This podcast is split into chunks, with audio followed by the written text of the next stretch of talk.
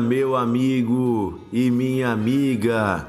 Sejam todos bem-vindos ao Devocional de Fé, seu podcast diário, meditando na Bíblia. Nós cremos que Deus tem muito mais para a sua vida. Nós cremos que Deus pode e vai fazer muito além do que você imagina. Mas para isso, abra o seu coração a Jesus Cristo. Deixe ele entrar, deixe a luz dele, a paz dele, a vida dele tomar o seu coração. Jesus é o Cordeiro de Deus. Nós estamos no mês que antecede a Páscoa e estamos nesses últimos dias meditando no que significa isso, que Jesus é o Cordeiro de Deus.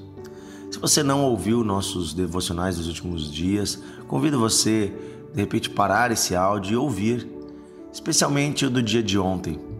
Ontem nós falamos a respeito da primeira Páscoa, o momento em que Deus retirou do Egito mais de um milhão de israelitas, homens e mulheres do povo de Deus que estavam escravos de Faraó. E não só eles, com eles saíram muitos outros escravos e estrangeiros que também passaram na porta das suas casas o sangue de cordeiro. Nós vimos ali que Deus instituiu um sacrifício que precisava ser feito, para que com a marca do sangue daquele cordeiro fosse marcado as casas daqueles que tinham um, uma vida, um compromisso, uma aliança com Deus. E Deus, em aliança com eles, os protegeu das pragas, os livrou da escravidão e os arrancou das mãos de Faraó. Faraó, o rei do Egito, tinha o maior exército do mundo. Maior poder, é, era o maior império do mundo, gente. Retirar escravos das mãos de Faraó não era brincadeira. Não, não era possível humanamente. Inclusive, quando Deus disse para Moisés que tinha escolhido ele para essa missão, Moisés disse: Olha, mas eu não tenho soldados, eu não tenho armas, eu não tenho nada. Como que eu farei essa, essa revolução, essa revolta? E Deus disse: O que você tem? E ele só tinha um pequeno cajado de pastor. E Deus disse: Pois com isso eu vou te usar. Sabe, não precisou de nenhum soldado, nenhuma arma. O próprio Deus lutou por eles. Quero dizer para você que acha que não tem nada. Entregue o que você tem nas mãos de Deus. O pouco que você tem nas mãos de Deus se torna muito. E Deus pode fazer muito além do que você pensa, porque Ele não depende dos teus recursos. Ele tem seus próprios recursos. E é interessante que a Páscoa ficou instituída.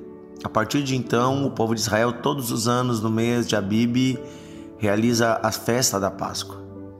No 14 dia comiam carne de cordeiro assada no fogo e também comiam pães ázimos, pães sem fermento, e também comiam ervas amargas e jantavam vestidos prontos para uma viagem, era a janta de Páscoa, era a celebração da Páscoa.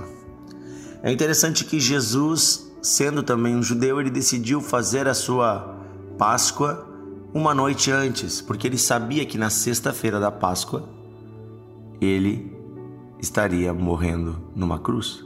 Então ele adianta a sua celebração de Páscoa e ele faz na quinta-feira à noite com seus discípulos. Os discípulos ainda não entendem por quê, mas Jesus estava preparando tudo para o seu sacrifício. Então, nós temos o relato no livro de Mateus, capítulo 26, versículo 28. Podemos ler versículo 26 em diante, diz assim: Enquanto comiam, comiam a Páscoa, né? Comiam lá carne de cordeiro. Tomou Jesus um pão, o abençoou, o partiu e o deu aos discípulos, dizendo: Tomai, comei, isto é o meu corpo.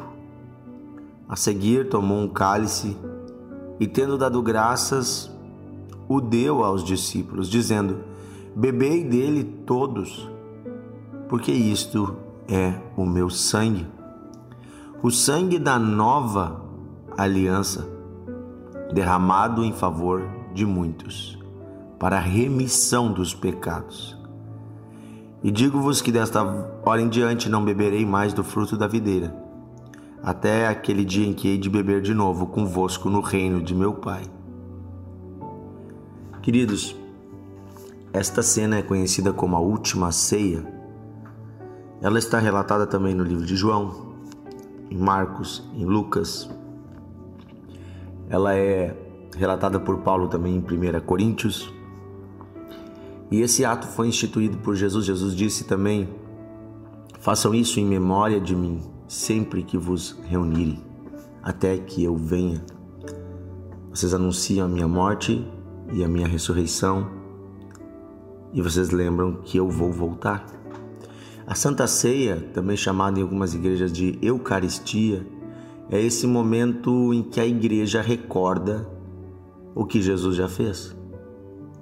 E é o momento em que nós nos alimentamos fisicamente das bênçãos espirituais que Jesus conquistou por meio do seu sacrifício.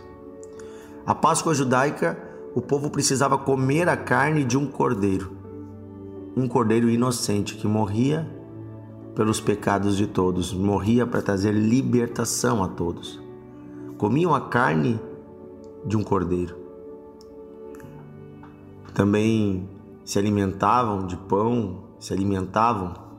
E agora Jesus diz: Ei, eu vou mostrar para vocês quem é o verdadeiro cordeiro. O verdadeiro cordeiro sou eu. Portanto, comam da minha carne, que é este pão, e bebam do meu sangue, que é este cálice. Esse suco, esse vinho, representa o meu sangue, é o meu sangue.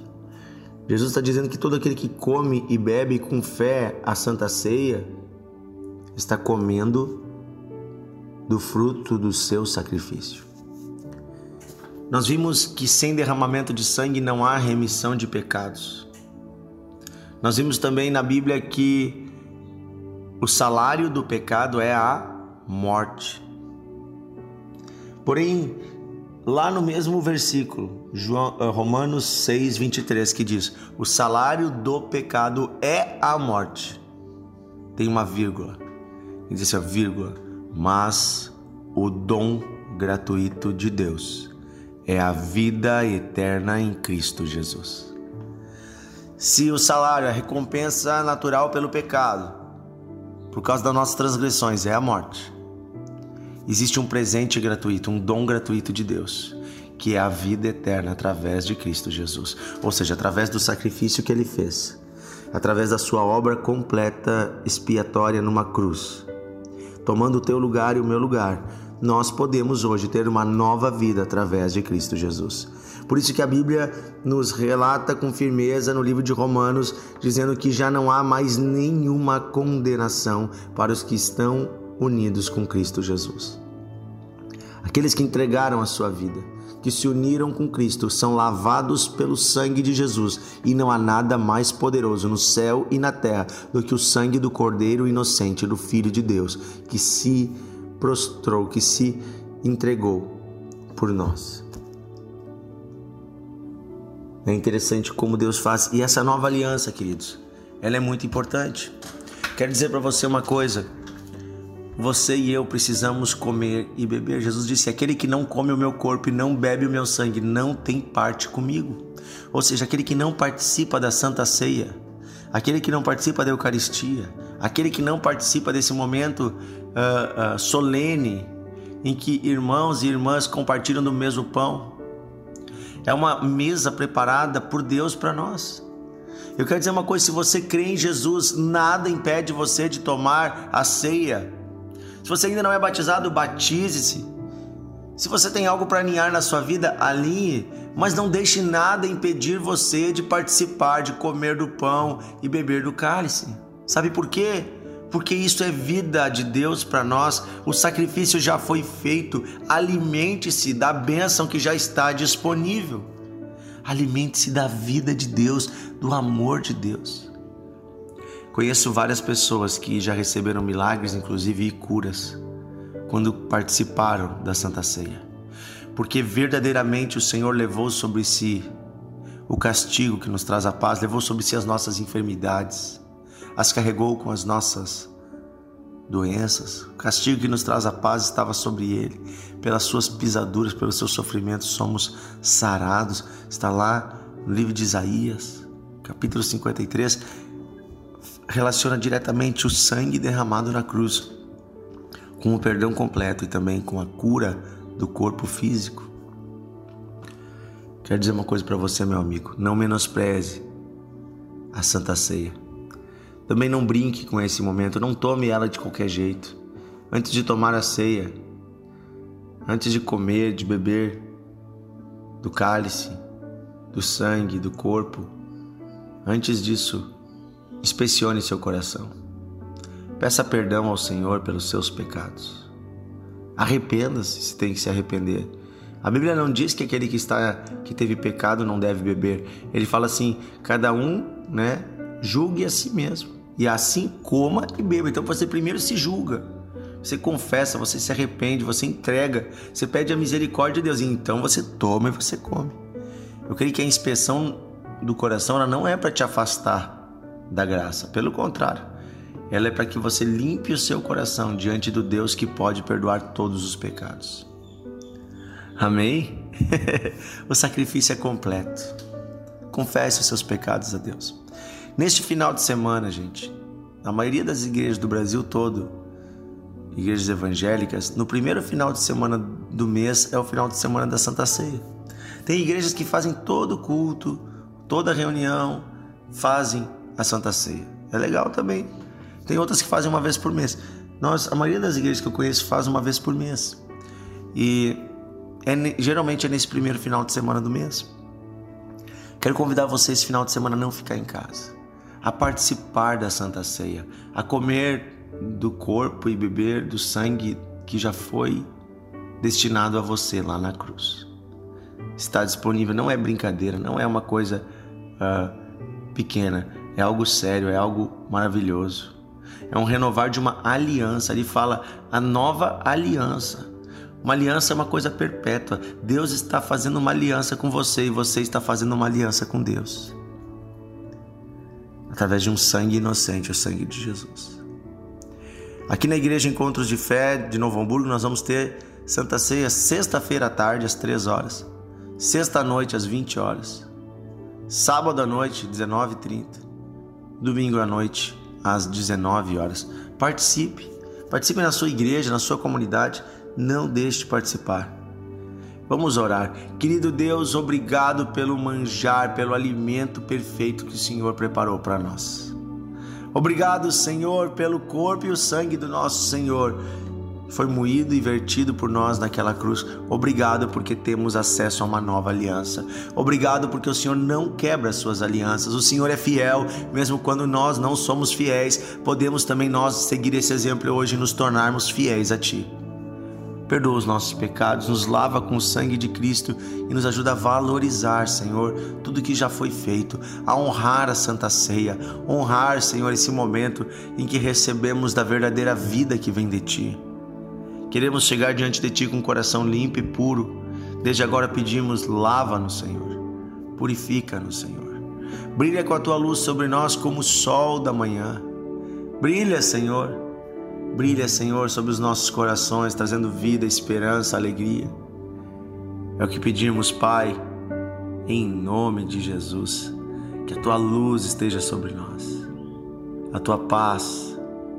Que seja um dia maravilhoso, uma quinta-feira maravilhosa para cada amigo e amiga que nos ouve. Em nome de Jesus.